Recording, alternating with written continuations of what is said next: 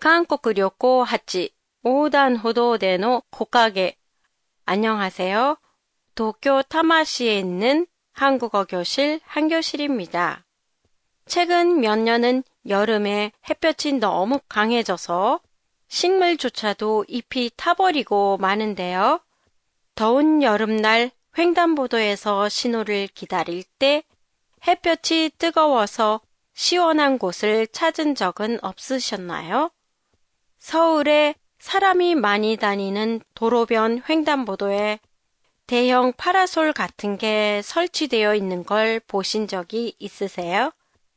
길을 건너가려고 신호등을 기다리는 사람들이 그 큰 파라솔 밑에서 기다리는 광경을 보신 적이 있을 거예요.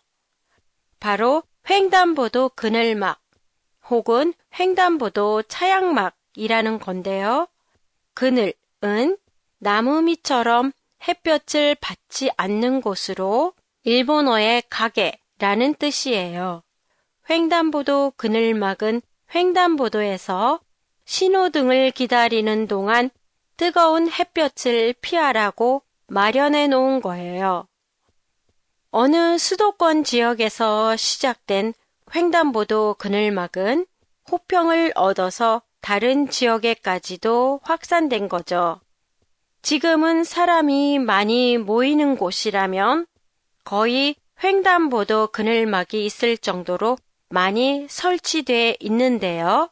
요즘은 여기에 덧붙여서 그늘막 밑에 노인들이 앉아서 기다릴 수 있는 접이식 의자, 벤치가 마련된 곳도 있대요.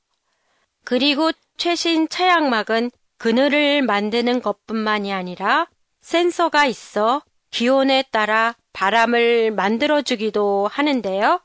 바람을 만들어주는 전원은 태양광 발전을 이용한대요. 친환경 제품으로 사람들에게는 시원한 그늘을 제공해주고 더위를 식혀주는 그늘막.